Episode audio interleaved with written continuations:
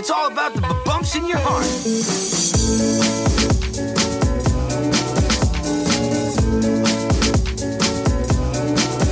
Hola Local Guiders, bienvenidos al episodio número 3 del podcast de localguidegrancanaria.com, tu guía local de la isla. Aquí te proponemos planes que hacer y sitios donde comer en Gran Canaria. ¿De qué vamos a hablar hoy, Ruth? Pues hoy vamos a hablar de la oferta gastronómica de la playa de las canteras. Una avenida repleta de restaurantes de comida mm, canaria, internacional, española y prácticamente de todo el mundo. Y nada, eh, empezamos por la puntilla, en donde encontramos el restaurante La Marinera, un clásico para los gran, Canarias, gran canarios y visitantes de la isla. Ahí podrás comer pescado fresco de la isla, eh, unas típicas papas con mojo, gofios caldados, que son los platos más típicos o conocidos de Canarias. Y seguimos por el restaurante Casa Carmelo, que si no nos equivocamos es del mismo dueño, pero con una oferta de carne, más que centrada en el pescado a diferencia de la marinera. Pero por ejemplo, en ambos restaurantes puedes encontrar la misma ensalada que te recomendamos muchísimo, que es bastante grandota y abundante con salmón, aguacate fresco y... Berro, Sí, la verdad que está muy muy buena y, y la suelo pedir en, en los dos restaurantes, ya que es la misma receta, como quien dice. Si seguimos avanzando un poco dirección auditorio, eh, otro restaurante imprescindible para nosotros en la guía de restaurantes de Gran Canaria es el restaurante El Arrozar. No está en la misma avenida, pero está en una calle perpendicular al Paseo Las Canteras y su nombre ya lo dice, nos invita a probar mm, más de 15 tipos de arroces. eh, para nosotros el favorito es el, el de ajetes con, con choco. Eh, Y el negro también y está el negro bueno. también está muy bueno, las coquinas.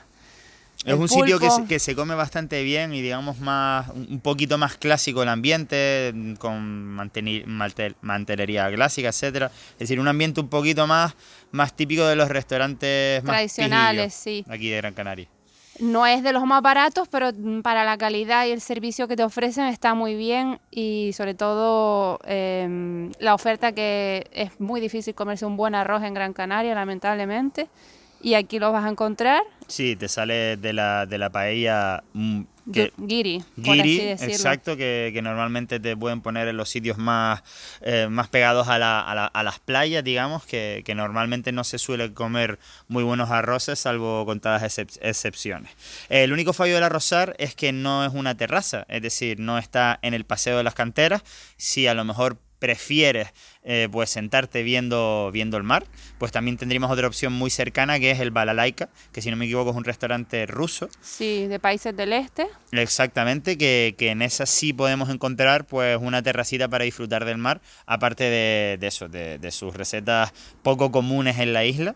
Y, y la verdad es que están bastante buenos. La verdad que la decoración interna tampoco es lo más moderno que nos podemos echar a la cara, pero, pero su terraza está pues muy bien, bien situada, como, como todas las de las canteras.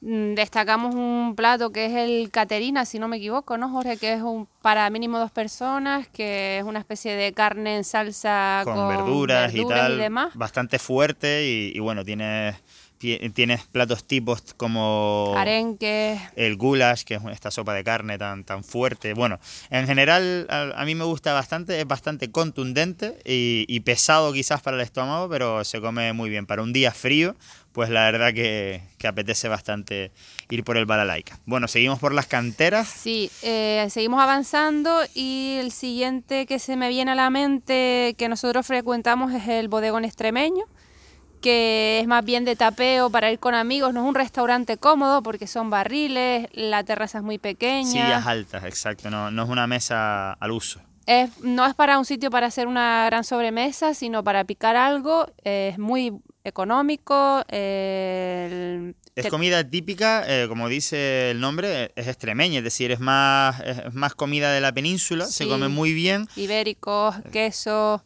el típico la torta del casar, eh, rabo de toro.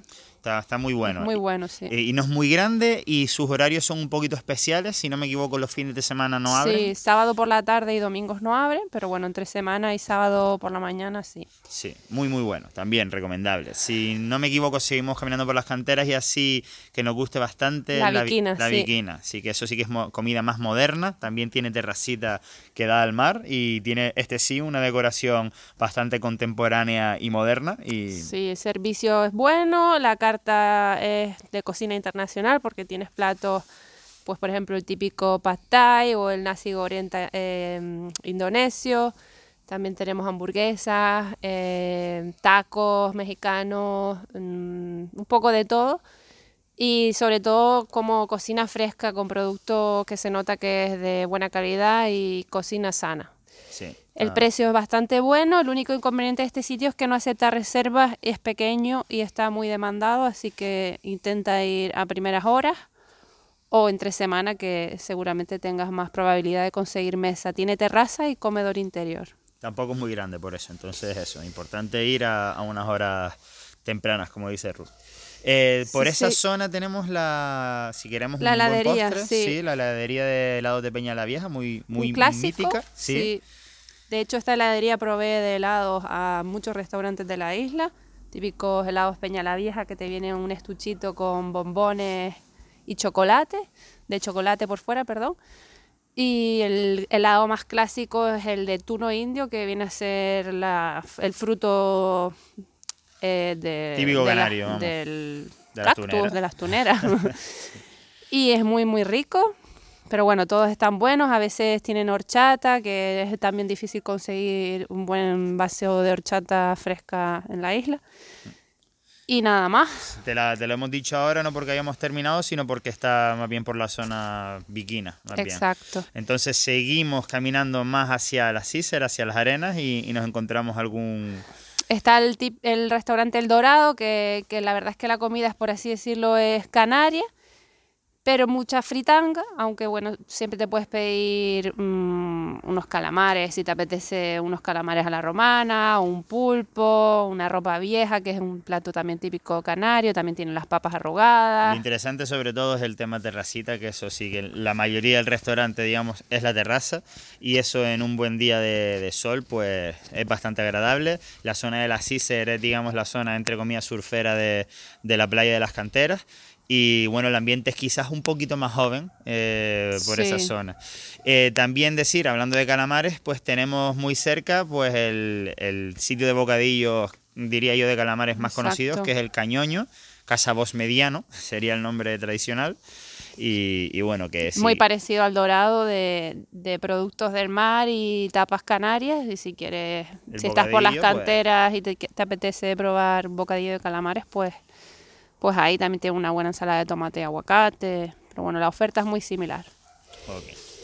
Y nada, básicamente este es el recorrido gastronómico por la playa de las canteras. Lo- Los que más nos, nos gustan y frecuentamos nosotros, hay muchísimos más, hay un montón de restaurantes nuevos abriendo y, y otros que llevan Sí. toda la vida también, pero tampoco es plan de, de decírtelos todos. Si quieres saber de más restaurantes, recuerda que en localguidegrancanaria.com desarrollamos muchísimo más este asunto, tanto no solo las canteras, que tenemos un post específico que te dejaremos en la descripción del- del episodio, sino en toda, en toda la ciudad y en toda la isla de Gran. Canaria.